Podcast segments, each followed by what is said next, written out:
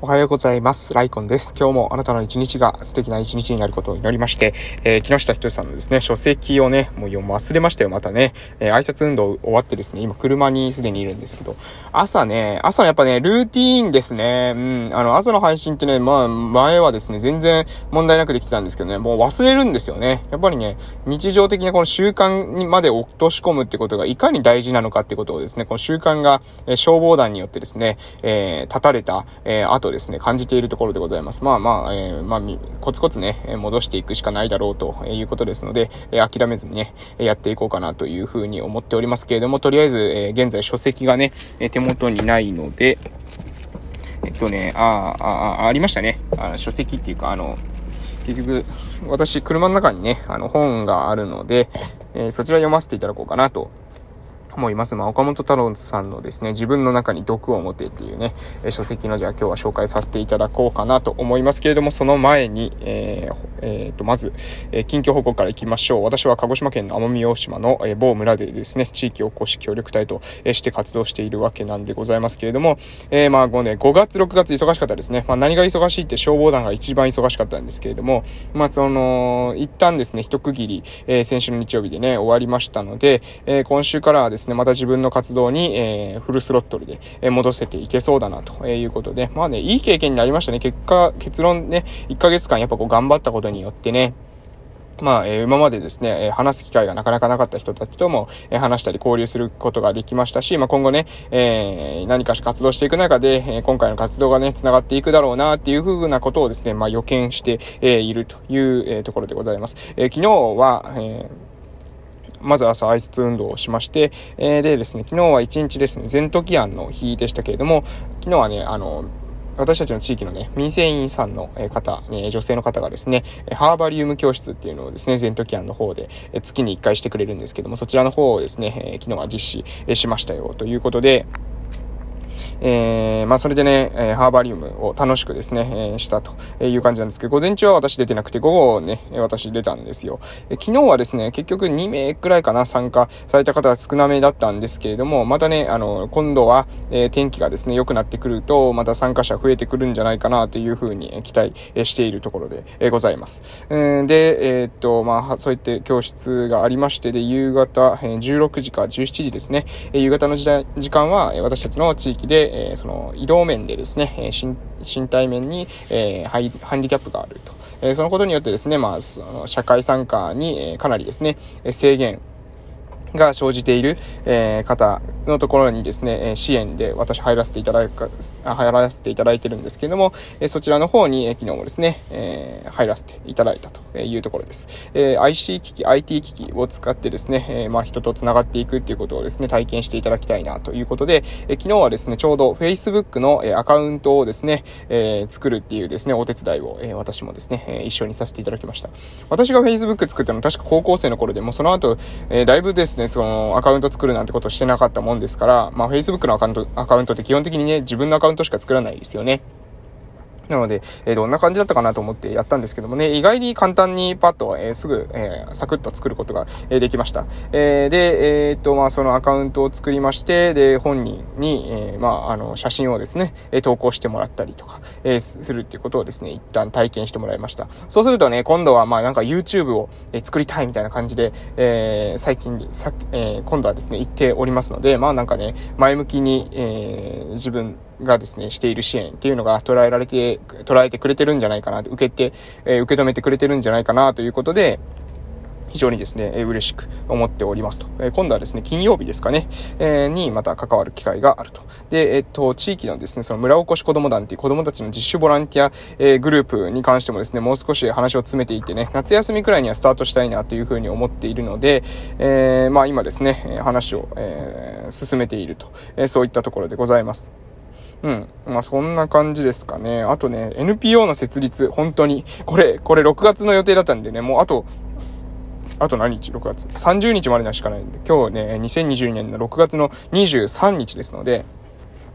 まあね、もう今日、ちょっとね、あの、進めようかな。いや、もう、どうだろう。まあまあまあ、まあ、急ぎながらもですね、まあ無理せず、まあ7月は到達してもいいので、えー、まあ資料を作ってですね、ちょっと、うん、あの、動こうかなというふうに思っていたりします。あとですね、まあ、いろいろあるんですよね。うん、夏休みに向けてね、また、えー、何か、えー、イベントとか企画できたらなとかとも思いますし、うん、まあ私青年団の、えー、年になりますので、その青年団の活動としてもですね、何かできないかなっていうふうに考えていたりもすると。うん、そういったところでございますので、はい。まあ、できることをですね、できる、え分、えやっていくっていうことしか、まあ、できませんけれども、でもね、それが、まあ、一番、なんだろう、重要というか、まあ、できることしかできませんか？らね。まあ、みんなそれはそうですよね。できることしかできないので、そのできることを、ね、えー、しっかりやっていくというか、えー、できる範囲でやっていく。まあ、無理なくね、えー、体調崩しちゃったら、えそれで一気にですね、え休み期間というか、えー活動の停滞期間っていうものが生まれてしまうわけなので、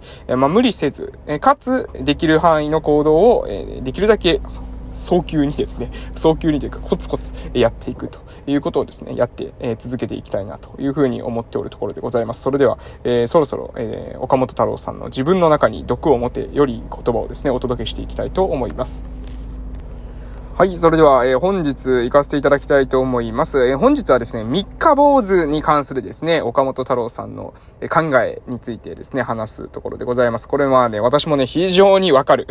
この話非常にわかるのでね、あの、三日坊主なんだよね、とかね、何か活動を始めたんだけど続かないんだよね、みたいな感じで思ったりする方とか、なんか三日坊主って言葉でなんかちょっとピンとくるって方とか、ドキッとする方はですね、聞いていただけると、まあこれをどちらかというとですね、その三日坊主はダメですよっていうようなな主張ではなくね、むしろ三日坊主でもいいからチャレンジしてみませんかみたいなですね、内容なので聞いていただけたらいいかと思います。それでは行きたいと思います。何かを始めても続かないんじゃないか。三日坊主に終わってしまうんじゃないか。なんて余計な心配はしなくていい。気まぐれでも何でも構わない。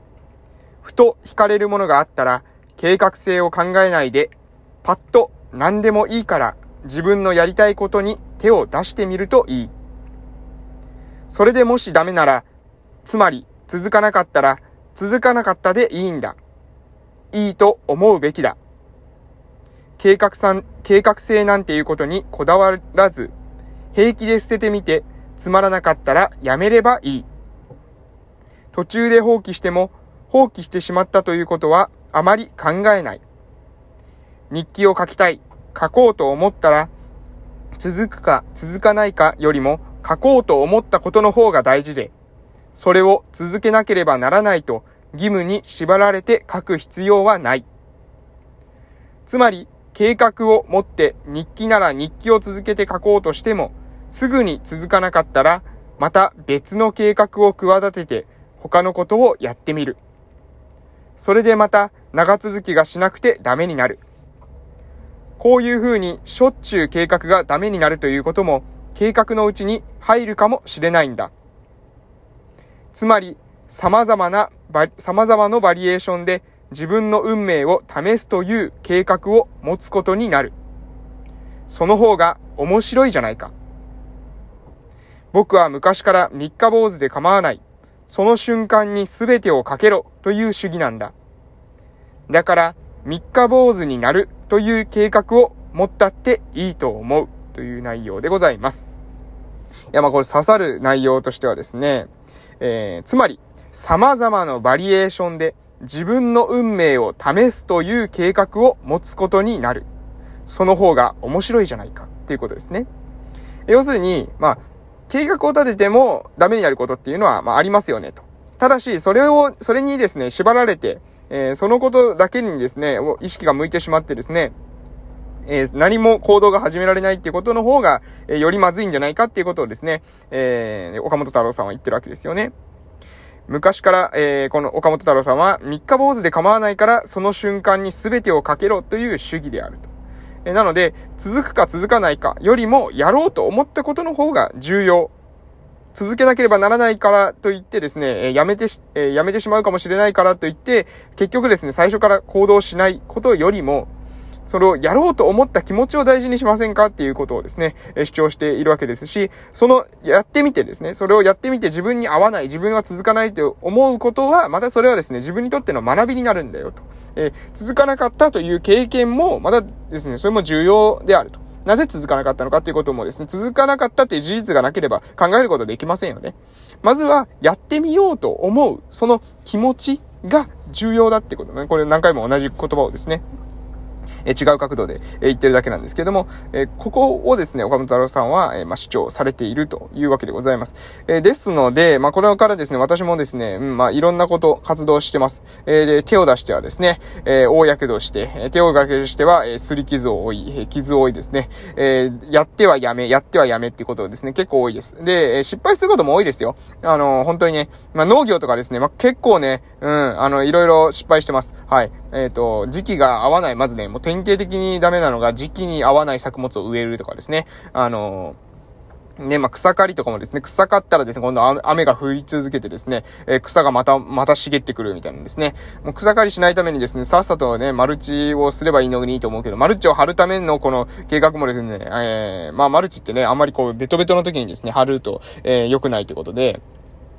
えー、そう、そうやって考え、まあ、考えて計画を立てていくんだけれども、なかなかね、これうまくいかないってことも、まあ、よくあります。よくあります。でもね、まあ、それはそれでいいんです。はい。私はそう思ってます。まあね、まあ、人によってはですね、計画性がないとかっていう人もいますけれども、でもね、その計画性がないっていう人もですね、まあ、大してうまくいってないんですよ。大体ね。あの、その人は、その、なんだろう、私の方がね、まあ、少なくとも言えるのは、あの、失敗した経験はあるんですよ。失敗してる経験は。でもね、失敗してない人もですね、あの、失敗するんですよ、どうせ。結局はで。ね、なので、あの、早めに失敗するか、後から失敗するかなんですよ。それか、まあ、何もしないで失敗しないかですね。